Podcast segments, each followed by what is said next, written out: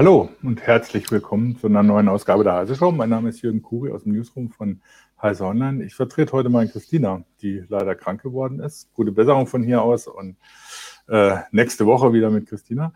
Ähm, wir wollen uns heute über, hm, ja, wie soll man es nennen? Wir haben es Kin äh, Heimkino, äh, Heimkinosommer im Wohnzimmer genannt. An, angesichts der Corona-Krise sind die Kinos ja doch äh, eher etwas schwierig zu besuchen und man verlagert sich noch mehr darauf, das Ganze zu Hause zu gucken, was aber nicht immer ganz einfach ist. Das Kinogefühl im Wohnzimmer will sich auch nicht immer so richtig einstellen. Ähm, das fängt natürlich bei den verschiedenen Diensten an, die unterschiedliche Standards bieten. Das geht aber dann natürlich los, welche Hardware setzt man ein, was benutzt man überhaupt äh, an Displays, an und dann natürlich die Audiosysteme, die auch nochmal einen zusätzlichen Kompliziertheitsgrad da in die ganze Sache mit einfügen und das nicht zu wenig. Äh, was man schon von, von den Displays immer kennt, mit den verschiedenen Standards und Kürzeln, die man da kommt, da kommt beim Audio dann nochmal einiges auf uns zu. Und das Audio, also früher ist man ja hingegangen, hat sich einen Fernseher hingestellt, ins, irgendwie ans Kabel angeschlossen und gut war. Das kann man heute nicht mehr machen. Alleine, wenn ich mir angucke, bin ich äh, den Sound nur über meinen Fernseher haben wollte, da stünden mir vor Grauen alle Haare, die mir noch verblieben sind, zu Berge. Das heißt, es reicht nicht nur, den richtigen Fernseher zu haben, man muss auch das richtige Audiosystem dazu haben und das Ganze muss zusammen passen und dann muss das Ganze auch noch so ein Gefühl geben, dass es auch wirklich Spaß macht, das zu gucken. Mit dabei heute sind zwei ausgewiesene Experten in diesem Bereich. Das ist natürlich Ulrike Kuhlmann von der CT, die, wenn es irgendwas über Displays zu wissen gibt, dann weiß Ulrike das. Und dasselbe gilt bei den Audiosystemen, aber auch bei, teilweise bei den Displays für Hartmut von der CT, Hartmut Gieselmann, der, wenn es irgendwas über Audio oder Musikproduktion oder Digital Audio Workstations zu sagen gibt, dann kann er einem das sagen. Wir wollen uns heute halt damit beschäftigen, wie kriegt man das am besten hin, im Wohnzimmer anständig Filme zu gucken oder überhaupt irgendwas äh, zu gucken und dabei auch das entsprechende Gefühl mitzukriegen. Irgendwas. Am Forum, irgendwas, irgendwas zu gucken. Es ist ja egal, der Inhalt ist ja völlig egal. Hauptsache es knallt und es ist schön bunt oder so ähnlich. Ähm, aber natürlich selbst bei selbst bei so Filmen wie der Irishman, der nicht bei allen gut ankam, aber der einer meiner Lieblingsfilme der letzten Zeit war, ist ein guter, gutes Bild und guter Ton doch nicht zu verachten. Aber im Forum fing es dann gleich erstmal an, ähm, dass man darüber diskutiert, Beamer, Beamer oder Display das ist immer die Frage, die sich, ich glaube, wahrscheinlich als erstes stellt. Und also gab es so Argumente oder so, einer hat gesagt, oder ja, natürlich Beamer und dann ist HDR eigentlich völlig egal, weil durch das Streulicht spielt das auch keine Rolle mehr. Andere haben gesagt, ach du mit deinem Beamer, geh mir weg. Äh, ich will ein anständiges, großes Display haben, dann bin ich unabhängig vom Umgebungslicht und so. Ulrike, eine, irgendwann eine Entscheidung über dieses Phänomen wird wahrscheinlich nie zu treffen sein. Alle haben recht. Also das kann man so sagen. Ähm, grundsätzlich, wenn ich natürlich ein richtig großes Bild haben will, dann bin ich beim Beamer. Also schon alleine aus praktischen Gründen. Also so ein 3 Meter Fernseher ist natürlich totschick. Also hier The Wall von äh, Samsung oder so, ne? Das ist so eine LED-Wand, klar. Aber ähm, die muss ich erstens unterbringen können. Also ich brauche so eine große freie Wand auch. Und ich brauche auch äh, eine stabile Wand und ich brauche auch ein stabiles Portemonnaie weil das natürlich sauteuer ist. Und mit einem Beamer kann ich problemlos drei Meter große Bilder erzeugen. Ähm, und das kriege ich für, sagen wir mal, 1000 Euro. Also ne, da kann ich im Fernseher nicht gegen anstinken. Äh, aber das Problem, was Beamer ja tatsächlich haben, ich kann das Bild nicht dunkler machen, also ich muss eine dunkle Umgebung haben. Mhm. Und das bleibt das Grundproblem bei Beamern. Und ich glaube, deswegen konnten die, sind die am Ende nicht so richtig Mainstream, weil man immer bestimmte Umgebungsbedingungen schaffen muss, damit man ein ordentliches Bild hat. Und man muss sich da auch nichts vormachen. Ich kann auch einen 6000 Dux oder lumenhellen Beamer kaufen. Ähm, das ist ganz wunderbar und der, aber auch der kann in einem hellen Sonnenlicht einfach nicht bestehen. Ich muss die Umgebung um die Leinwand herum abdunkeln, ansonsten sieht das Bild hm. Mist aus. Da gibt es auch keine Lösung für. Beim Beamer letztendlich, naja, das, die Lösung ist immer, wie gesagt, die Leinwand in irgendeiner Form, also das um die Leinwand herum, das muss dunkel bleiben. Hm. Weil wenn die Leinwand hell ist, der Beamer kann die Leinwand nicht dunkler machen, sondern nur heller. Das heißt, die Grundhelligkeit bestimmt erstmal den Schwarzwert, den ich überhaupt darstellen kann in so einem Bild. Und wenn der sehr hell ist, ja, was soll, wie soll dann so ein Bild aussehen? Ja, dann sind Mhm. dunkle Bereiche halt sehr hell. Jetzt kann ich die hellen Bereiche noch heller machen und dafür ist halt auch viel Licht gut, also viel Beamerlicht. Aber richtig toll wird das Bild dann nicht. Also stell dir vor, du hast da so einen, so einen dunkleren Gang oder so oder irgendwie ist es eine Abendszene und die Abendszene ist halt hell. Ja, das sieht Hm, ja, blöd aus. Ähm, von daher, ja, wenn ich nicht die Möglichkeit habe, zum Beispiel einen Carport oder so, das ist ideal, ne? Der hat, den kann man dunkel machen. Dann bin ich zwar draußen, aber ich bin Ja, ja. eben im geschützten Bereich, wo ich, also geschützt im Sinne von sowohl Regen als auch Lichtgeschützt. Ähm, wenn Das ich gibt das dann auch alles das nicht habe, richtige Kinogefühl, weil man dann beliebig mit Popcorn um sich schmeißen kann, was man im. Ja, das stimmt. Ja. Ähm, also da funktioniert das super. Oder wenn ich eine Terrasse habe, wo es eben auch, wo ich so Hm. ein, so ein bisschen dunkel machen kann, ähm, das ist gut. Wenn ich das nicht kann, bin ich mit dem Fernseher definitiv besser bedient. Und dann kriege ich zwar keine drei Meter, aber ich kann ja schon relativ, relativ günstig sehr große Fernseher kaufen. Also wenn ich zum Beispiel ähm, weiß, ich will ganz viel draußen gucken und ich kann mich auch vielleicht mit Leuten zusammentun oder so, Hm. relativieren sich die Preise ja auch. Ja, klar. Jetzt wird es gleich noch komplizierter, weil der Patrick Schabert meint, auch, meint gleich, ja gut, dann, äh, wenn man dann noch eine Hochkontrastleinwand macht, das heißt, ich muss nicht nur auf den Beamer achten, sondern auch noch auf die Leinwand, die ich mir habe. Also das reicht Genau. nicht, einfach ein Betttuch aufzuhängen oder was. Ja, das reicht natürlich, aber die Bildqualität steht und fällt auch mit der Leinwand. Also je Hm. höher die Auflösung und je schöner das Bild sein soll, umso besser muss die Leinwand sein. Also wenn ich mit einem 4K-Beamer auf eine äh, Raufasertapete beame, das kann ich auch gleich lassen. Also Hm. ne, da, da habe ich von der 4K-Auflösung nicht so rum.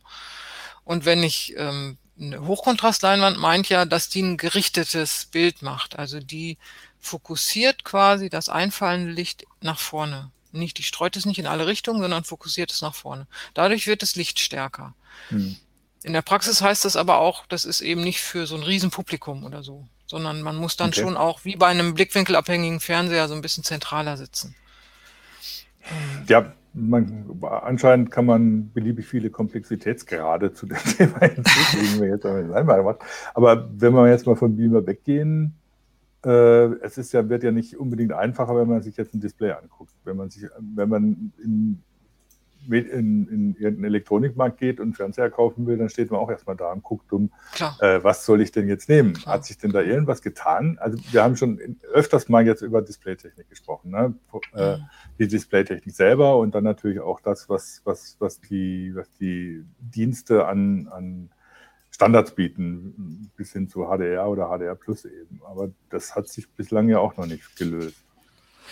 Also die, die, die Idee war ja jetzt irgendwie groß. Ne? Also Mhm. ein großes Bild und wenn ich jetzt nicht für entsprechend Dunkelheit sorgen kann, da wo ich gucken will, dann muss ich halt einen Fernseher nehmen. Und da, wenn es dann wirklich auch im Hellen ist, dann sind die Ansprüche an den Fernseher auch schon wieder ein anderer. Ja, der muss hell sein. Tatsächlich mit HDR pff, in einer hellen Umgebung bringt es eigentlich nichts. Also würde Mhm. ich persönlich nicht drauf achten, sondern würde ich darauf achten, dass der möglichst hell ist und möglichst groß und möglichst preiswert. Ne? Also jetzt Okay. nicht den billigsten Scheiß kaufen, Nee. aber ähm, und da ist es natürlich im Augenblick echt eine super Chance, weil die Fernseherpreise, ich bin, ich hatte jetzt mal die letzten Tage geguckt, die sind ja sowas von im Keller. Das ist auch klar, die Fernsehersteller haben Angst, dass sie auf den Geräten sitzen bleiben. Und die Läden ganz genauso. Es gibt kein Fußball, es gibt kein Olympia, die Leute hängen zu Hause. Jetzt könnte man denken, die kaufen jetzt alle Fernseher. Nee, das tun die nicht. Die kaufen alles Mögliche fürs Homeoffice zum Beispiel oder eine Spielekonsole, um die Kinder zu beschäftigen, aber keinen neuen Fernseher, den haben sie schon. Ne, weil das sind eigentlich längerfristige Anschaffungen. Und entsprechend die Preise ist irre. Also du, du kriegst richtig große Fernseher für richtig kleines Geld und auch richtig gute Fernseher für kleines Geld. Also ich habe gesehen, dass es OLEDs aus diesem Jahr, die ich jetzt nicht für draußen empfehlen wollte, aber einfach nur um die Hm. Preise, kriege ich für 1200 Euro ein Gerät aus 2020. Und das finde ich echt ungewöhnlich. Und da sieht man so die Tendenz jetzt nur. Ne? Ja, klar. Und die großen Fernseher, naja, die, die haben sich natürlich auch darauf eingestellt, dass dies ja diese Events gibt, beide Events, Fußball und Olympia, was beides Treiber sind, haben entsprechend viele große Fernseher produziert und da sitzen sie jetzt drauf. Also das kann man jetzt schon ja, günstig kaufen. Fragt sich, was man dann guckt. Fußball ja. jedenfalls nicht. ja, oder vielleicht doch Fußball. Ich meine, die ja. Geisterspiele, die muss man jetzt halt auch zu Hause gucken. Macht ja vielleicht auch mehr Spaß mit mehreren Leuten vor so einem riesen Fernseher. Klar. Du hast jetzt so einfach mal nebenbei gesagt, guter Fernseher. Ähm, was, was, was ist ein guter Fernseher? Also ganz egal, was man jetzt gerade gucken will, ob man Film gucken will oder Fußball gucken will. Ähm, HD, 4K, 8K, äh, HDR, QLED, äh, OLED, äh, was auch immer. Du gibt natürlich viele Möglichkeiten, was ein guter ja. Fernseher sein kann. Ja, ja, ja. Also wenn man jetzt nochmal diesen Zweck wieder ins Auge nimmt, der Kinosommer, also in möglichst groß und vielleicht eben draußen, weil Sommer. Hm. Und es wird ja auch ziemlich spät erst dunkel dann im Sommer ähm, dann ist man vielleicht bei einem 75 Zöller oder so. Und damit ist man eigentlich bei OLED raus, weil erstens ist der nicht hell genug und zweitens ist der viel zu teuer in 75 Zoll, also trotz der Angebote jetzt. Ähm, und dann würde ich halt ein LCD kaufen, lichtstarkes LCD, das aber, ähm, also ich finde es praktisch, wenn die smart sind, ähm, weil ich dann dieses ganze, ich brauche keine Anschlüsse, ich kann das alles direkt am Fernseher machen. Ich hm. streame einfach meine Filme ne? und die sind alles eingebaut. Aber klar, ich kann auch ein Streaming-Device dranhängen, das ist ja ganz egal.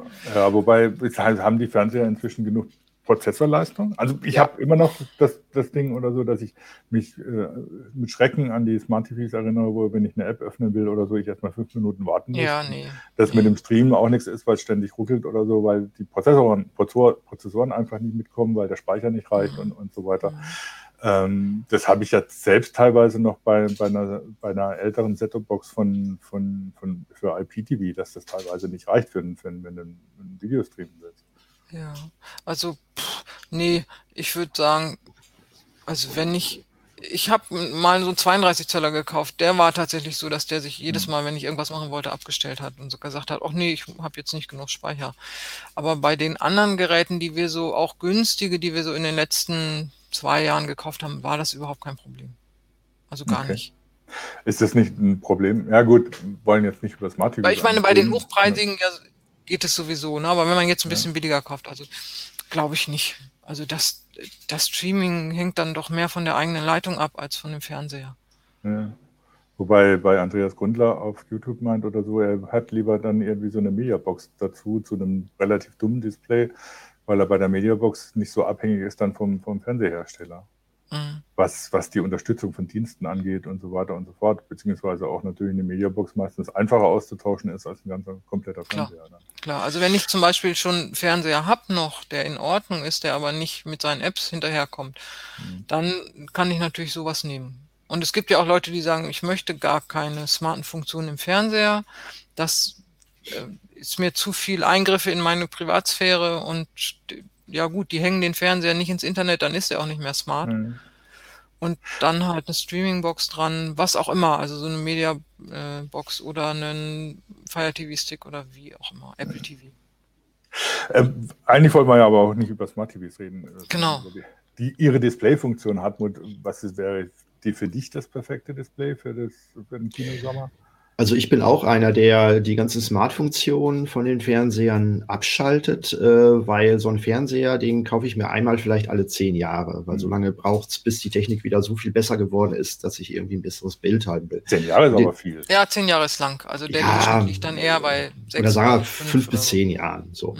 Und in der Zeit sind aber die ganzen Streaming-Angebote schon deutlich wieder äh, weitergekommen und ich äh, schaue sehr, sehr viele Filme und ähm, da ist eigentlich, also für mich war Apple TV jetzt die beste Lösung, weil die bieten das größte Angebot mit äh, Dolby Atmos Ton dann auch an mhm. ähm, und haben äh, Filmkatalog, also Katalogfilme für vier Euro dann zum Kaufen. Da bin ich dann auch nicht darauf angewiesen, wann der bei Netflix oder Amazon Prime mal angeboten wird und dann wieder raus ist. Ähm, das ist, wenn man also auf Filme steht, ist das eine echt gute Lösung, die auch wunderbar funktioniert. Auch vom Angebot. Man kriegt inzwischen auch eigentlich alle, alle Streaming-Anbieter. Und die schließe ich, äh, ich habe mir vor zwei, drei Jahren, als Ulrike die getestet hatte, hatte ich mir mal äh, dann aus dem Test einen Panasonic ausgesucht, weil die auch ähm, ja das Bild nicht so stark äh, äh überdrehen, wie es jetzt Samsung oder LG mhm. machen. Die wollen natürlich in den Mediamärkten alle super aussehen. Das heißt, die Helligkeit wird extrem äh, hochgedreht und auch die Farben und das sieht dann irgendwann nur noch nach ähm, ja total unnatürlich aus. Und dann wird dann auch noch so, so Zwischenbilder werden berechnet und da war mir ein Fernseher wichtig, der A, nicht so eine verspielte Fernbedienung hat und dann das möglichst natürlich wiedergibt. Und da war ich damals bei Panasonic äh, fündig geworden. Aber das ändert sich wahrscheinlich von jedem Jahr her auch, äh, muss man so ein bisschen sehen. Aber mir ist ja. lieber so eine natürliche Wiedergabe und nicht so viel Spielkram. Also da haben die Hersteller ja inzwischen auch, das haben die Hersteller auch begriffen, sagen wir mal so. Hm. Es gibt jetzt einen Modus, mit dem man auf einen Klick alles abschalten kann, was wir sowieso in Tests immer machen. Das ist ja. ganz schön. Ja, ja, ja. Ich glaube, so ein, so ein ähm, äh, Directors Cut-Modus, so nannten genau. die das dann im, ja. im, Marketing dann auch, da waren sie dann drauf gekommen. Genau. Ja, und ansonsten, ähm, also ich. Äh, ja, da, warte mal, da muss ich, ja. also, finde find ich auch, kann ich nachvollziehen, weil ich habe jetzt auch so ein, so ein, naja, etwas älteren Panasonic oder so, das Bild ist okay. Und eigentlich bin das Einzige, was ich brauche für den Fernseher, ist der Ein- und Ausschalter. Das heißt, den habe ich mir auf die andere Fernbedienung gelegt, weil sonst mache ich mit dem Fernseher überhaupt nichts. Das mhm. ist einfach nur ein dummes Display für äh, diverse Medienzuspieler, so muss man sozusagen. Ne? Und ja. das heißt, äh, aber dass, dass man sowas angeboten kriegt als, sagen wir so, ähm, wirklich dummes Display für einen, für einen, für einen Filmfan oder sowas, das gibt es eigentlich gar nicht. Nee, also das hat natürlich auch seine Gründe. Also was mhm. du willst, ist so ein, wie so eine Art Industriedisplay, was einfach nur Display-Display ist. Genau. Ne? Mhm. Und die sind viel teurer, weil die für andere Anwendungsgebiete ausgelegt sind. Die sind für den 24 Stunden, sieben Tage die Woche Betrieb zum Beispiel. Ähm, also die, die sind viel robuster und die sind halt auch ja tatsächlich dumm die sind viel heller, äh, die haben eine viel längere Garantiezeit, die gehen in ganz anderen, und das ist das Wesentliche, die gehen in ganz anderen Mengen raus, viel mhm. weniger. Also die werden viel weniger verkauft, deswegen sind die auch viel teurer. Während die Smart TVs, die, die werden ja, also jedes einzelne Smart TVs wird ja viel häufiger verkauft. Und da stecken ja auch noch andere Interessen dahinter. Die Hersteller wollen ja auch ihre Apps promoten. Die haben inzwischen alle oder fast alle eigene Kanäle, wo sie so Werbung schalten können und so. Ähm, also so ein smarter Fernseher hat dann noch mal, wie soll ich das sagen, eine andere, äh, hat noch einen anderen Zweck für so einen Hersteller. Mhm, Und sie können ihn halt auch viel preiswerter machen, weil er in Massen verkauft wird während diese Industriedisplays sind einfach keine Massenware. Ich habe kürzlich einen Fernseher getestet, der genau in die Richtung geht, was du willst. Das hat nämlich ein österreichischer Anbieter gemacht. Und zwar haben die ähm, sowohl einen TV-Tuner weggelassen, als auch irgendwelche komischen Funktionen. Also das war alles nicht. Da war mhm. noch viel weniger drin. Da waren auch keine Bildoptimierungen richtig drin. Ähm, die konnten auch nicht hochrechnen und keine Ahnung. Du musstest also, wenn das Bild war super, wenn du 4K-Signale in der passenden, also passende Auflösung, passende Frequenz, alles gut. Ähm, sobald man da aber zum Beispiel, ich habe einen, einen DVD-Player angeschlossen, das sah ganz furchtbar aus, weil das kann der Fernseher nicht hochrechnen. Ja, also, okay. Das ist dann auch ein begrenztes Einsatzgebiet. Ne? Wenn du die hm. passenden Signale zu viel spielst, ist es super. Alles, was davon abweicht, funktioniert halt nicht. HDR war auch nix. Ne? Also, weil für HDR müssen die Fernseher schon noch mal ein bisschen was machen. Es wird in so einem Format angeliefert, wo sie selber Anweisungen kriegen, hier, mach dies, mach das. Und wenn er das nicht macht, hm. sieht's nicht gut aus. Also, okay. das, was ihr wollt, ihr wollt einen dummen Fernseher, der nichts macht und nichts kann, der kann dann aber auch wirklich nichts. Also wenn man dann ein bisschen von dem abweicht, was man sonst, dann funktioniert es nicht mehr. Okay. Ja gut, das ist natürlich dann das Problem mit den verschiedenen Standards, äh, was, was die Bildauslieferung angeht. Da geht es dann nicht mehr um Smart TV, sondern was brauche ich eigentlich? Genau. Ich brauche eigentlich, wenn ich jetzt einen Fernseher kaufe, dann kaufe ich mal einen 4K-Fernseher mit HDR, würde ich jetzt mal so sagen. Ja. Ist, ist dem so? Genau, dann dem ist so, auf jeden Fall. Ja. Und der hatte auch 4K, HDR hatte der nicht. Das hätte auch nicht funktioniert. Ähm, wie gesagt, alles, was in 4K angeliefert wurde, war super. Der eignete sich toll als PC-Monitor, weil er Hm. eben nichts macht.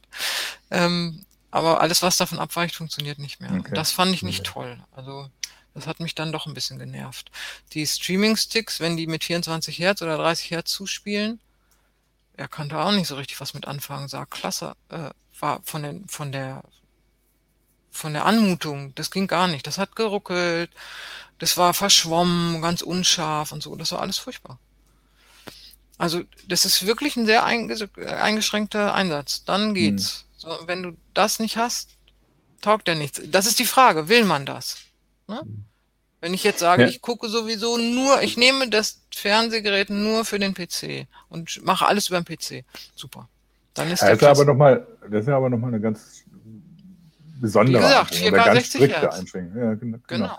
Ähm, während die meisten Leute, wenn sie sagen, sie wollen ein dummes TV, meinen jetzt nicht, dass der nicht irgendwie hochrechnen kann oder nicht mit HDR umgehen kann oder sonst irgendwas Genau. oder mit verschiedenen Anschlüssen, sondern die meinen einfach nur diese Smart-Funktion. Äh, Ich Ja. will nicht mehr im Internet surfen, ich will auch die Apps nicht darüber machen. Ja. Das macht äh, die, die Box, die, die ich dran angeschlossen habe. Ja. Und da ist, das ist ja noch so ein Zwischenfeld, aber das wird irgendwie auch nicht so richtig Mhm. bedient. Aber okay. Also ja, das, da hatte ich ja kürzlich mal ähm, mir angeguckt, was man da so alles abstellen kann. Also wenn ich nicht will, dass der ins Internet geht, dann mache ich weder den das Ethernet-Kabel dran, noch verbinde ich ihn mit dem WLAN. Dann macht er das schon mal nicht. Mhm.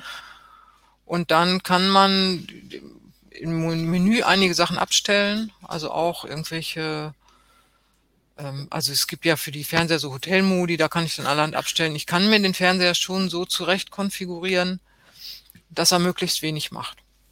Also das geht schon. Das ist halt ein bisschen aufwendiger. Das ist aber für die meisten Anwender ist es zu aufwendig. Also die stellen halt den Fernseher an und fertig. Aber wer das will und sich damit ein bisschen beschäftigt, kann auch aus dem Smart TV ein relativ dummes Ding machen. Ja. Also, mich, nervt, mich nervt ja schon, dass mein, mein TV immer meckert, dass der Lautsprecher ausgeschaltet ist, wenn ich die Soundbar über die Fern Fernbedienung bediene und der Fernseher dann meint, der müsste auch nochmal was dazu sagen. Mhm. Das ist irgendwie so auch irgendwie so, ein bisschen Mhm. krude, wo man denkt, oder so, das müsste doch einfach zu machen sein. Aber nee, Mhm. irgendwas ist immer. ja, das könntest du übrigens im Hotelmodus auch abschalten. Ja, denn sowas, sowas richtig hat er nicht. Du kannst nur sagen, du willst die Lautsprecher au- Mhm. ganz ausschalten und dann gehen aber die Lautstärkentasten trotzdem eben auf die Soundbar. Und das ist Mhm. aber das sind dann die Detailprobleme, Ja, ja, ja. die wir vielleicht auch spä- gleich nochmal mit den Audiosachen äh, drauf kommen. Eine Sache bei Fernsehen ist ja jetzt noch, welche Technik soll ich eigentlich jetzt kaufen? OLED tatsächlich? Oder LCD? Oder was, was macht Samsung mit Q, Q, Quanten-LED? Und Ja, kommt drauf an, was du mit dem Fernseher machen willst. Also, so, ja, naja, also dieses, ja, wieso? Nein, nein, nein, was du mit dem Fernseher machen willst, tatsächlich. Also, Ja. wenn ich jetzt Cineast bin, ich gucke wirklich Kinofilme, habe mein Wohnzimmer entsprechend eingerichtet, habe einen Raum oder so, oder, ne, also da ist es dunkel, das ist irgendwie, ja klar, nehme ich dann OLED. Was ähm, Samsung versucht, mit diesen QLEDs dagegen zu setzen und mit ihren OLED-QLEDs, also diese Kombination sind sie noch nicht so weit. Ähm, und da würde ich persönlich sagen, klar, ist man irgendwie beim OLED. Wenn ich den auch im Hellen nehmen will, dann muss ich schon wieder überlegen. Hm. Ne? Wenn es sehr hell ist im Raum, dann ist so ein OLED, hat dann schon Probleme, genug Licht zu erzeugen. Die neueren, das geht schon besser, ähm, aber ja, dann kann ich mir überlegen, ob ich nicht vielleicht doch so ein von Samsung oder so einen, einen LCD nehme, das dann vielleicht beides ganz gut kann. Also sowohl Schwarzwerte, das geht ja immer darum, um die Schwarzwerte und den hellen Wert. Hm. Ähm, wenn ich jetzt äh, den Kinosommer nochmal ins Gespräch bringen kann, da geht es ja darum groß und im hellen, dann nehme ich natürlich kein OLED, dann nehme ich natürlich ein LCD. Und wenn ich mir es angucke, wenn man heute schon einen 75 Zöller für unter 1000 Euro kriegt, also du kriegst für 900 Euro, kriegst du einen, einen 75 Zöller, das ist natürlich, da muss ich nicht so lange überlegen. Da, Hm, also da, also. was für eine Technik ich nehme. Ne? Dann nehme ich halt ein LCD, natürlich. So. Ja, und sonst, worauf soll ich achten? Wie gesagt, kommt auf meine Anwendung an. Ich finde so, wenn ich das Ding auch mal nach draußen stellen will oder so, dann möchte ich, dass der möglichst viel selber kann. Dann möchte ich nicht mein ganzes Geraffel da noch mit rausbringen okay. wollen. Dann will ich, dass der einfach streamt. Dann nutze ich die smarten Funktionen. Also würde ich persönlich machen. Oder habe eben ein Streaming-Device dran, nur das Streaming-Device. Dann brauche ich halt eine stabile WLAN-Verbindung und dann ist auch alles gut. Ja. Mhm. Das ist ja auch kein großes Geraffel mehr mit den Sticks, äh, genau. die man einfach in die, in die äh, HDMI-Buchse mhm. steckt und das war's dann. Wobei ich mich und, natürlich frage, was der Vorteil ist. Wenn ich einen Fire TV-Stick, dann liefere ich mich halt Amazon aus. Ja gut, äh, da habe ich natürlich den Vorteil, also das ist so, Amazon Prime ist ja im Prinzip so ähnlich organisiert wie Apple TV. Ich habe die kostenlose Angebote in, innerhalb der Prime-Geschichte, kann natürlich auch ständig irgendwelche Serien und Filme leihen oder kaufen. Also das ist natürlich der Vorteil dann, wenn ich so einen, so einen Anbieter wie Amazon habe. Der unterscheidet sich dann von also das ist so, so im Prinzip das, was, was, äh, auch, was man auch bei Apple TV kriegt. Das ist natürlich bei Netflix ein bisschen anders. Nee, ich meinte jetzt der Unterschied, ob ich jetzt einen Amazon Fire TV Stick dranhänge, wenn man mal bei Amazon bleibt, oder ob ich die Amazon, also ob ich die, ah, wie heißt das, Amazon Video oder Prime Video oder wie heißt das? Ich Prime weiß Video, gar nicht. Ja. Diese App im Fernseher direkt nutze. Also ich sehe da den Unterschied nicht. Ja, ich bin gut, klar, natürlich. Äh, du hast äh, bist dann natürlich davon ab, äh, abhängig, was Amazon für den, für den Fire TV liefert, aber die sind da bislang halt relativ offen, während die Fernsehersteller jetzt nicht unbedingt berühmt dafür sind, dass sie viel schnell mit den Apps nachziehen und, und, und sowas machen. Also da sehe ich immer Amazon eigentlich schon ein bisschen den Vorteil. Aber das sind natürlich die, Frage, die Detailfragen, wie welchen Dienst man tatsächlich dann benutzt. Ne? Nein, aber ich meine, die Amazon-App auf dem Fernseher, auf ja. dem Smart TV, die ist mindestens so gut wie ein Amazon Fire TV. Also okay. das funktioniert problemlos. Ich es gibt ja genug Leute, die sagen, ich will das Smartphone, Smart-Zeugs nicht im Fernseher. Und für die ja, ist so ein Fire TV-Stick dann auch ganz gut. Ja, Wobei es da natürlich dann auch wieder die Alternativen gibt. Wie gesagt, kannst du Apple TV nutzen oder nimmst du genau. Google ja, Chromecast oder sonst irgendwas. Oder ich so. habe jetzt nur den Fire TV als Stellvertreter für die Streaming-Devices genommen, weil wir gerade bei Amazon waren. Ja. Nach, nachdem es bei den Displays schon kompliziert erschienen, würde ich sagen. kompliziert, oh, ganz einfach.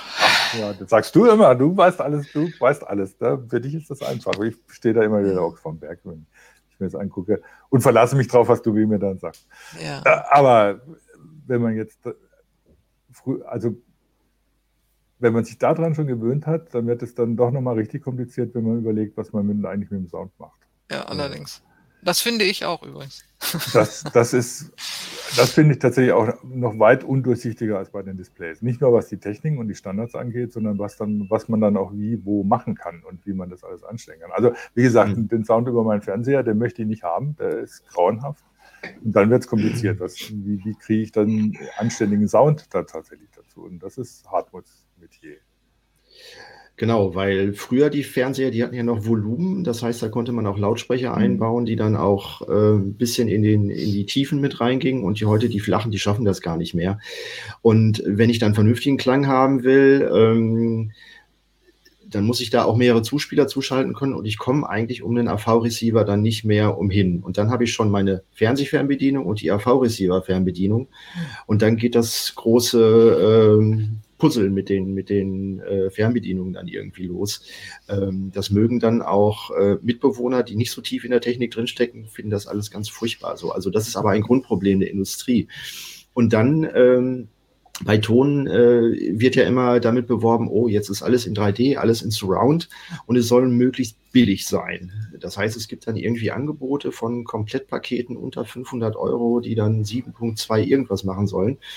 Und da hat man dann auch wieder ganz kleine Lautsprecherquäken dabei. Aber ähm, die Leute sollten sich überlegen, also je mehr Lautsprecher sie einsetzen, desto schlechter wird jeder einzelne Lautsprecher. Und man sollte sich da wirklich erstmal das Budget überlegen. Also wenn ich nur 500 Euro ausgeben will, dann würde ich eher bei Stereo bleiben. Und wenn ich ja, wobei, wobei da gleich mal zu einzuhaken. Ich bin irgendwie noch, äh, ich bin inzwischen so alt, dass ich noch so klassisch aus der Gegend komme mit irgendwie Stereo Mhm. Verstärker und zwei großen Standboxen und das war der perfekte Sound. Ist teilweise immer noch so, aber ich bin inzwischen extrem überrascht, was ich aus diesen kleinen Digital Lautsprechern mit Digitaltreibern rausholen kann. Mhm. Wenn ich mir an so eine, ich kenne jetzt Sonos besonders gut, aber es gilt natürlich für Teufel oder, oder Raumfeld oder so genauso oder so, wenn ich mir dann so eine Sonos Play 5 angucke, was da rauskommt, da kann Da muss ich meinen alter äh, Stereoverstärker verstecken. Also wir haben bei der, bei der Filmwiedergabe haben, haben die Stereosysteme ein Problem, dass sie ähm, keinen Kanal haben, wo der, die Dialoge drüber gehen, über den Center. Mhm. Der Center ist eigentlich der allerwichtigste Lautsprecher in dem kompletten Setup. Aber da achten die wenigsten Leute nicht drauf, weil in den meisten Filmen laufen 90 Prozent des Sounds läuft über den Center. Und da ist wichtig, dass der Lautsprecher, den ich einsetze, nicht nur, dass der, ähm, der muss gut sein und auch ein breites Feld abdecken, weil wenn ich auf dem Sofa davor sitze und dann ein bisschen ähm, aus der Achse raus bin, ähm, das muss der abdecken können. Und da sollte man eher Geld reinsetzen als jetzt in besonders tolle Höhenlautsprecher oder welche, die von hinten was machen, weil da kommt nur sehr mhm. wenig raus. Und dann das Problem, was ich habe äh, in einer Altbauwohnung, also es ist hier ein sehr kommunikatives Umfeld. Das heißt, ich höre, wenn der Nachbar telefoniert und äh, so, ne, also es ist ein kommunikatives Miteinander. Und äh, wenn man dann eine, eine Dolby Atmos Anlage hier hat, wo dann auch noch ein Subwoofer dran angeschlossen ist, dann ist das A und O eine gute äh, Raumkorrektur, die der RV-Receiver mhm. macht. Und äh, das spezielle Problem ist in den Bassfrequenzen, die meisten Wohnzimmer haben ja gerade Wände ähm, und da entstehen dann sogenannte Raummoden. Das sind stehende Wellen, die da, wo vielleicht mein Sitzplatz ist, ähm, angenehm klingen, aber wenn ich mich dann in die Ecke des Raumes stelle, dann habe ich da eine Resonanz und das hört dann auch der Nachbar dann extrem und das kann ähm, extreme Signalschwankungen haben, also bis zu 20 dB haben wir da mal gemessen. Und um das auszugleichen, brauche ich ein ähm, Raumeinmesssystem, was genau diese Bassfrequenzen, die ja von meinem Raum abhängig sind, von den, von den Ausmaßen, die gezielt ausfiltern kann. Und das können leider nur die etwas höherwertigen Verstärker. Wir hatten das mal ausprobiert. Also das am feinsten einstellbare System ist da das System von, von Odyssey. Ähm, Multi-EQ XT32 nennt sich das. Das ist so in AV-Receivern ab 900 Euro aufwärts äh, mhm. zu haben. Und damit kriege ich es dann tatsächlich dann auch hin, dass ich ähm, so eine, so eine Full Surround Anlage mit Dolby Atmos und äh, Subwoofer so einstellen kann, dass mein Nachbar nicht äh, aus dem Bett fällt, wenn ich abends dann mal ähm, gucke. Also das wäre, es gibt jetzt ja dann ganz viele andere äh, Werbebappel wie IMAX und Co. und so weiter, aber wenn man auf so eine Raumeinmesssystem, äh, darauf sollte man am ehesten Wert legen, weil die den Sound am weitestgehend beeinflusst und dann auch den Frequenzgang, den äh, meine Raumakustik verbiegt, dann gerade ziehen kann, sodass es mhm. dann auch mit, ich sag mal, Mittelklasse-Lautsprechern für Stückpreis 100, 150 Euro gut klingt. Das hat mich überrascht. Ähm, also die, die Sonos-Leute, die haben sowas ja auch eingebaut in, in mhm. ihr Soundsystem. Das ist relativ simpel und einfach. Also ist jetzt nicht sowas nicht mit Odyssey vergleichbar. Aber äh, wenn ich mir das angeguckt habe, wenn ich die, als ich mir die äh, Soundbar mit den RIA-Lautsprechern installiert habe und die dann tatsächlich über die Sonos-Funktion eingemessen habe, was für ein starker Unterschied das war. Zum einen für den Raumklang für mich selber. Mhm.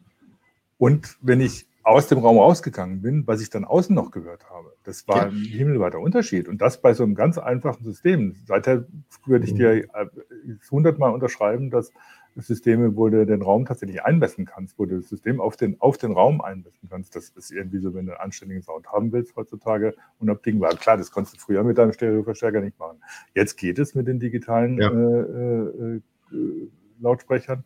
Und das sollte man jetzt tatsächlich auch nutzen. Das ist also und, mit eins der Argumente, für, was ja. mich für, für ein entsprechendes Soundsystem ist. Und da gibt es auch große Unterschiede, das haben wir mhm. festgestellt. Also die Systeme, die beispielsweise Onkyo und Pioneer, die hängen ja zusammen, einsetzen, die waren lange nicht so gut wie das, was äh, Denon und Marons beispielsweise einbaut. Yamaha mhm. hat noch ein eigenes System, ähm, die äh, gefallen mir von der Bedienung sehr gut. Denon hat bei der Bedienung noch Luft nach oben.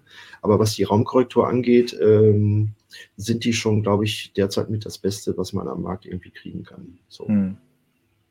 Und ja, ich war eben ja noch mal bei dem Budget. Also ja, ja. wenn ihr jetzt sagt, so, okay, 500 Euro, da ist bei mir Schluss ich würde dann eher gute Stereo-Lautsprecher irgendwie nehmen und äh, anstatt jetzt ähm, äh, versuchen, da so ganz kleine Brüllwürfel um mich herum zu verteilen. Und für ein 5.1-System sollte man inklusive AV-Receiver, ich sag mal so, 1500 Euro in die Hand nehmen. Und wenn man dann Atmos haben will, also noch vier Lautsprecher an der Decke, dann ist man so bei zweieinhalbtausend Euro. Mhm. Und äh, je nachdem, wie das Budget ist, also lieber dann weniger Lautsprecher da, aber äh, ein besseres System nehmen, als jetzt unbedingt äh, elf Lautsprecher für 504,99 mhm. oder so dann zu kaufen. Ähm, hat man am Ende hat man da mehr mit von. Und man muss auch sehen, diese ähm, Dolby Atmos, ich habe sowas bei mir auch eingerichtet. Das Filmprogramm äh, ist aber immer noch recht überschaubar. Also Apple TV macht relativ viel, aber ich würde mal so sagen, die Sachen, die Atmos äh, haben, das sind unter 10 Prozent der Filme. Ähm, und bei Netflix gibt es einige Serien, die auch Atmos unterstützen. Aber wenn man da mal die Kanäle umschaltet, ist der Unterschied äh, zwischen äh, 5.1 und Atmos relativ gering. Also Atmos heißt ja eigentlich nur, dass die äh, Klangobjekte dreidimensional im Raum berechnet mhm. werden. Und wenn die Produktion das nicht vernünftig macht, dann äh, klingt das nicht besonders unterschiedlich. Lass, lass uns mal auf die Standards gleich noch eingehen, weil Ulrike hat so gestöhnt, als sie zweieinhalbtausend gehört hat für das Soundsystem. Ähm, ich finde auch, also der, dann, Fernseher kosten. Ja, e-, eben. Also ich finde inzwischen auch teilweise, dass die, dass der Sound, also um das zu unterstreichen oder zu unterstützen, was du gesagt hast, dass der, das Soundsystem mehr kosten darf oder wichtiger ist für die ganze Geschichte als das Display. Es, es darf auch wenig kosten, What? aber dann Niemals. bitte wenige gute Lautsprecher nehmen und nicht versuchen, für wenig Geld äh, ganz viele Sachen um ja. sich herum zu verteilen. Hat man am Ende, glaube ich, mehr von. Okay.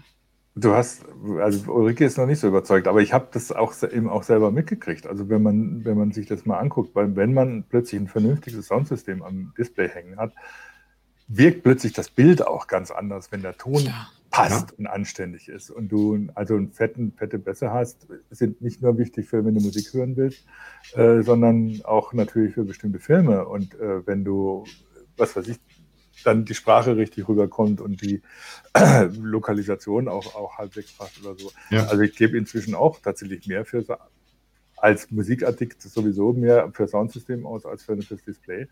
Und wenn man dann noch überlegt, man möchte vielleicht über dieses Soundsystem auch eine Musik hören, was ja dann nochmal was ganz anderes ist als Film gucken. Und das muss zusammenpassen und die entsprechenden Einstellungen oder Möglichkeiten haben, dass, dass dann eben die Musik, dass das System für die Musik optimiert ist auf der einen Seite und auf der anderen Seite für, die, für den Film, dann wird es einfach so kompliziert, dass ich denke, das ist teuer. Das ist, führt kein Weg dran vorbei. Und wo wir jetzt noch gar nicht drüber gesprochen haben, was kann ich denn machen, um die Raumakustik in meinem Wohnzimmer mhm. zu verbessern? Und was du da im Hintergrund hast, deine Bücherwand, das ist super, weil ein offenes Bücherregal, das lenkt die Schallwellen in ganz viele verschiedene Richtungen mhm. ab. Und ähm, ich habe bei mir hier ja auch so ein kleines äh, Tonstudio und äh, da sind dann auch Dämpfer dabei. Das sieht jetzt fürs Wohnzimmer nicht so toll aus. Gibt es inzwischen aber auch Elemente, die, ich sag mal, ein gutes Ambiente dann schaffen. Okay. Und ähm, wenn man jetzt Musikprofi ist, dann sagt man eigentlich so die Regel, okay, äh, für eine gute Soundanlage, ich gebe die Hälfte für Lautsprecher und äh, äh Verstärker aus und die andere Hälfte für Raumakustikelemente.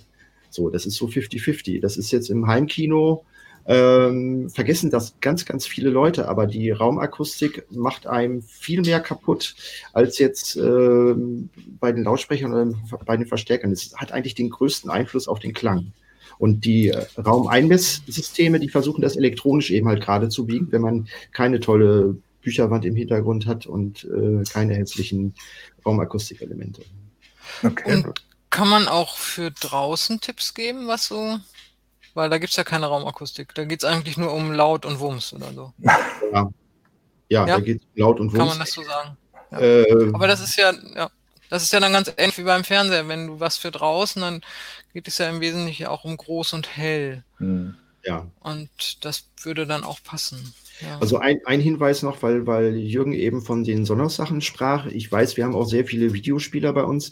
Also in dem Moment, wo ich die Kabel abschneide und äh, die, äh, das Audiosignal per Funk irgendwo hinschicke mhm. an irgendwelche Surround-Lautsprecher, habe ich immer eine Latenz, weil die setzen im Konsumerbereich nicht Profitechnik aus dem Studio-Bühnenbereich ein, sondern irgendwie Bluetooth oder sonst was. Und da kriege ich immer 100, 200 Millisekunden irgendwas drauf. Das kann ich bei einem Film, kann ich das ausgleichen.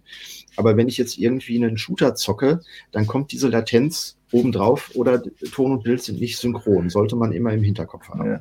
Wobei da, da, ja, da, ich gestehe, meine Sonos-Dinger hängen auch tatsächlich am Ethernet-Kabel. Äh, die, die hängen was, bitte? Am Ethernet-Kabel. Ah. Hm. Die haben okay. ja immer noch auch den Ethernet-Anschluss. Ich glaube tatsächlich alle auch noch. Äh, und das merkt man bei manchen Sachen schon. Der, es ist verrückt, wie gut nicht nur Sonos, auch andere Multiraumsysteme, Multiraumsysteme inzwischen sind, um zum Beispiel, äh, dass Musik synchron in verschiedenen Räumen läuft. Äh, man merkt keinen Unterschied. Ne? Ob ich hier, wenn ich jetzt mehrere Lautsprecher in verschiedenen Räumen zusammengeschaltet habe und dieselbe Musik laufen lasse. Ich merke keinen Unterschied mehr, wenn ich von Raum zu Raum gehe. Oder wenn ich mittendrin stehe, ist es nicht so, dass es im einen später und im anderen früher kommt. Die laufen wirklich gleichzeitig. Das können, haben die im WLAN relativ gut im Griff. Es ist aber doch immer noch so, dass man merkt, wenn man dann tatsächlich ins Netzwerkkabel geht und die, die über ein Netzwerkkabel ansteuert, dass die Verzögerungen unter Umständen äh, besser sind, dass teilweise auch die Synchronität bei, bei Filmen besser ist und so. Also mhm. da ist, das würde ich empfehlen, wenn ich so ein Multi-Soundsystem habe, dass ich tatsächlich versuche, noch mit Kabel zu arbeiten. So wie für den Lautsprecherkabel äh, Standard war, eben ein Ethernet-Kabel an die, an die Lautsprecher zu stecken. Ja, und immer besser werden ja auch diese, diese Soundbars, also wenn man jetzt keine Kabel im Wohnzimmer haben will. Ähm, da ist es aber wieder schwierig, äh, die günstigen Modelle haben wieder keine Raumakustikeinmessung. Äh, ähm, und äh, da ich keinen AV-Receiver habe, sehe ich bei mehreren Quellen manchmal vielleicht nicht, äh, was ich da einschalte. Man kann es über den Rückkanal vom Fernseher machen, aber das ist dann, ne, wenn man Surround-Sound haben will, wird es dann schwierig, muss man dann auch eigentlich äh, genauso viel Geld in die Hand nehmen. Also Sennheiser ja. hat eine, eine, riesige Soundbar im, im Angebot, die kostet dann aber auch zweieinhalbtausend äh, Euro so. Ne? Und das sind halt Preise.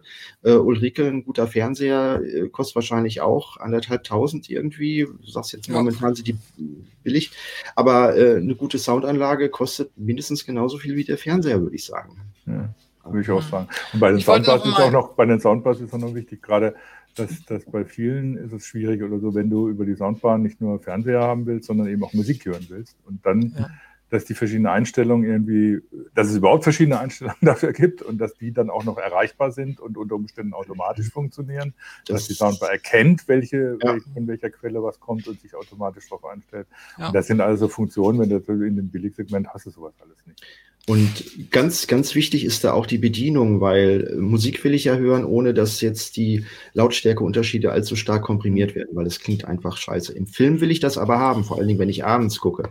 Und dann ist bei ganz vielen AV-Receivern das Problem, um dieses umzuschalten, muss ich irgendwie ganz tief in irgendwelche Untermenüs dann stellen oder ich habe es auf kryptischen Tasten, die ich umstellen kann. Mhm. Und äh, bei der Kaufentscheidung, guckt euch die Fernbedienung genauer an, lest ins Handbuch rein, wie tief muss ich einsteigen, um Sachen umstellen zu können. Je einfacher die, die Bedienung ist, desto besser. Und die billigen Geräte äh, von einigen Herstellern sind dann meistens extrem kompliziert zu bedienen. Da hat man in der Praxis keinen Spaß mit. Ja. ja. Ich wollte noch mal eine Lanze für die Beamer brechen. Die sind ja jetzt hier so ein bisschen zu kurz gekommen. Also, oder kann ich nicht zu kurz gekommen. Ich habe ja vor allen Dingen die Probleme aufgezeigt. So ein großes Beamerbild ist natürlich super. Also da kann man auch schon Leute mit beeindrucken, wenn man einen tollen Beamer hat. Dann klar, der Sound muss dann auch stimmen. Äh, zum Spielen sind die super. Weil die hm. haben, das sind ja, das sind ja dumme Geräte, die machen ja nichts. Die haben also auch keine Laten Latenz. Mhm. Und das ist natürlich sehr, sehr cool. Ja. Wenn man dann noch äh, latenzfreien Ton dazu kriegt, dann kann man die Leute auch beeindrucken. Wenn wir wieder zum Sound zurückkehren, dann haben wir jetzt nicht nur die Frage mit der Hardware, sondern auch mit den ganzen Standards, die es gibt. Ne? Du hast ja. schon von Atmos gesprochen. Ne? Genau. Es gibt äh, Dolby Atmos, es gibt 3D-Audio, es gibt was weiß ich auch noch alles. Ne? das hat nicht nur ein, ist ja nicht nur eine Frage, welche Hardware man anschaffen muss. Für Dolby mhm. Atmos brauche ich noch, noch mehr Lautsprecher als äh, für Surround, mhm. ähm, sondern auch, oder welche Standards wie unterstützt werden und wie weit sind die überhaupt schon in den Streamingdiensten oder in den Filmen dabei oder auf, ja. den, auf den DVDs oder den Blu-rays dabei. Also ähm, eigentlich hat sich durchgesetzt, es gibt ja immer diesen Kampf zwischen DTS, Dolby mhm. und dann gibt es auch noch Auro und im Filmbereich kann man eigentlich sagen, hat sich Dolby Atmos auf breiter Front durchgesetzt. Ähm, es ist aber trotzdem so, äh, wenn ich jetzt mal überlege, was, was gestreamt wird an so einer Apple TV 4K-Box, da sind dann vielleicht so 15 Prozent der Filme werden in 4K äh, dann äh, gestreamt Und davon nochmal, sagen wir mal, die Hälfte hat ungefähr Dolby Atmos Ton drauf. Also es gibt eigentlich keine HD-Filme, die äh, äh, Atmos Ton dazu haben. Und dann von den Atmos-Filmen sind wieder, ich würde mal sagen, drei von vier Filmen haben die Atmos-Spur nur auf der englischen Tonspur und nicht auf der deutschen. Also wer Dolby Atmos in Deutsch hören will, da wird das Angebot sehr, sehr gering.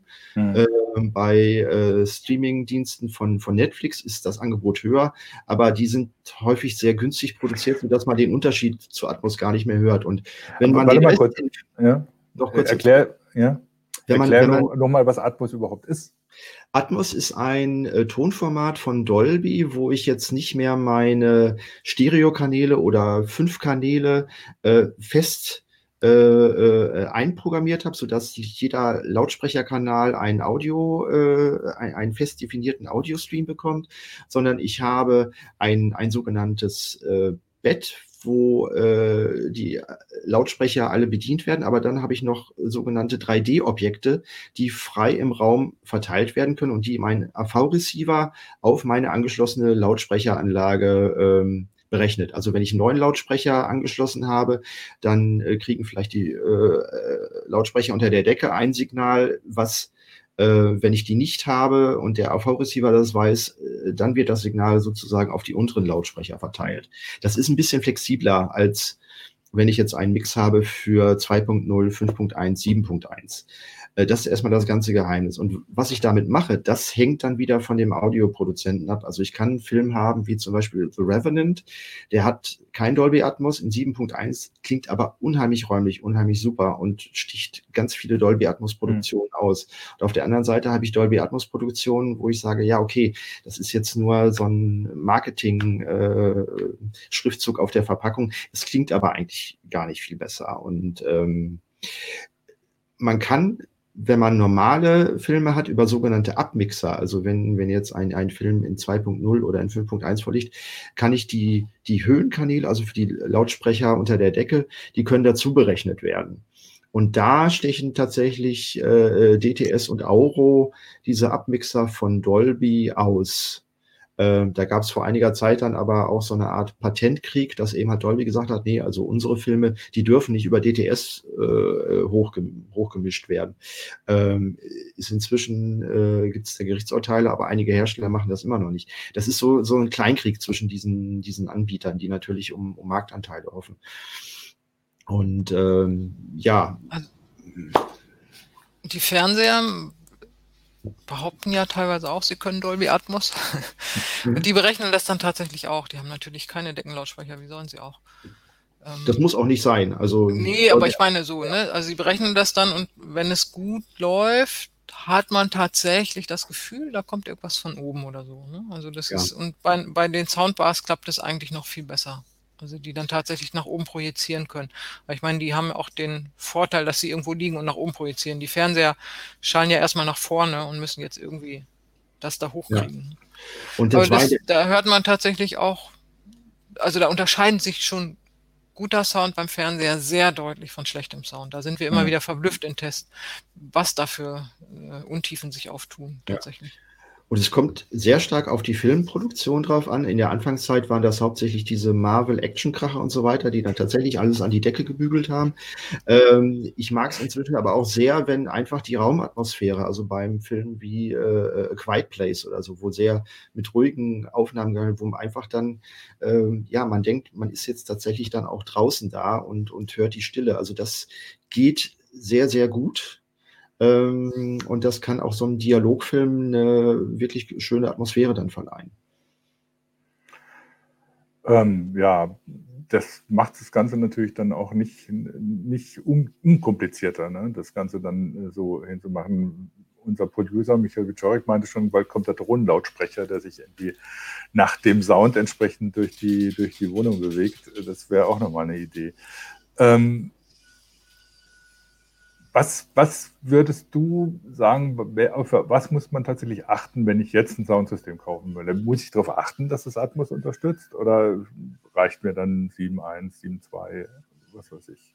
Also bei Atmos äh, muss ich erst drauf achten, wenn ich tatsächlich äh, bereit bin, mir Deckenlautsprecher vier Stück anzuschaffen und äh, ich sag mal zweieinhalbtausend Euro für die gesamte AV-Receiver, also Subwoofer und Lautsprecheranlage auszugeben. Wenn ich sagen will, nee, also ich bin mit 1000 Euro unterwegs, dann muss ich darauf nicht achten. Ähm, und dann geht's auch ohne äh, Dolby Atmos, weil der Anteil der Filme, die das Ganze unterstützen, liegt bei unter 10 Prozent. Und äh, der Verkabelungsaufwand ist sehr groß. Es gibt jetzt ein paar Soundbars, die das machen, aber dann, also lieber ein guter Stereoklang als ein schlechter äh, 7.1-Klang. Das ist mein ganz heißer Tipp. Und äh, sehr wichtig ist eben halt bei so einer Lautsprecheranlage der Center, wo die Dialoge drüber laufen. Ähm, da sollte man nicht sparen. Ähm, ja, und oder sonst wäre mein Tipp, wenn man auch Nachbarn hat und nicht so viel Geld ausgeben will, ein guter äh, offener äh, Kopfhörer dann äh, für abends. So. Mhm. Das wäre jetzt auch ja, was. Das, ja das soll Sony jetzt in der PS5 hat da sehr viel versprochen, dass mhm. da auch 3D-Objekte berechnet werden. Ähm, und bei Kopfhörern darf man auch gerne mehr Geld ausgeben. Also ähm, das darf dann auch gerne bis 1000 Euro hochgehen. Die klingen häufig dann wirklich erstaunlich gut. Ja. Womit wir wieder bei dem Punkt wären, was ein User auf YouTube gesagt hat, für das gute Soundsystem kommt dann nochmal der Preis eines Eigenheims dazu. Ähm, aber du hast relativ gut zusammengefasst und Ulrike ist zwar jetzt wieder da, aber äh, du hast relativ gut zusammengefasst, fand ich, was man jetzt äh, da, äh, auf was man tatsächlich achten soll. Und äh, man kann eigentlich, glaube ich, den Leuten nur nahelegen, ja klar, TV, man sollte darauf achten, dass es, wie das, wie das, dass das Gerät ein gutes Bild gibt und was, äh, welche, dass das ein 4K HDR-Ding ist, was man im Moment kaufen würde. Und dann sollte man noch einen Schritt weiter gehen und sagen, jetzt überlege ich mir, wie, welches das gute Soundsystem ist, das für mich passt und da einfach nicht sparen. Dann wird es langsam was. Äh, genau, also die, die, Raumkorrektur ist da ja. der König eigentlich, der den Klang in der Verstärkertechnik macht. Ja, ich fand es auch interessant, dass du gesagt hast, man sollte natürlich vor allem auch mal darauf achten, dass der Center erstmal das entscheidende Ding ist, worauf man, wo man die Qualität reinsetzt und dann vielleicht erst gucken muss, was die anderen Lautsprecher alles können müssen. Aber ja. ähm, es macht es für die Leute vielleicht nicht einfacher, aber zumindest wissen sie vielleicht jetzt, auf was sie achten müssen. Mhm. Ich danke euch jedenfalls für äh, die Sendung, für die vielen interessanten Infos. Ich habe auch noch mal was gelernt. Äh, gerade was Soundsysteme angeht oder so, obwohl ich die ganze Zeit mich irgendwie mit Musik beschäftige oder vielleicht gerade deswegen. Da geht es immer weiter und weiter. Ähm, das Thema wird uns sicher in Zukunft noch weiter beschäftigen, wie das alles sich weiterentwickelt, was noch passiert und auf welche Ideen die Leute noch kommen. Ob es dann mit dem Drohnenlautsprecher wirklich was wird, das werden wir dann sehen. Aber wenn es ihn gibt, dann werden wir ihn sicher hier vorstellen Ganz sicher. und uns mal angucken, ob das was ist. Ich danke euch auf jeden Fall. Ich danke euch fürs Zuschauen und äh, wünsche euch noch eine schöne Woche, schönes Wochenende und bis zum nächsten Mal, nächsten Donnerstag. Dankeschön. Jo, bitte. Tschüss. Tschüss. Tschüss.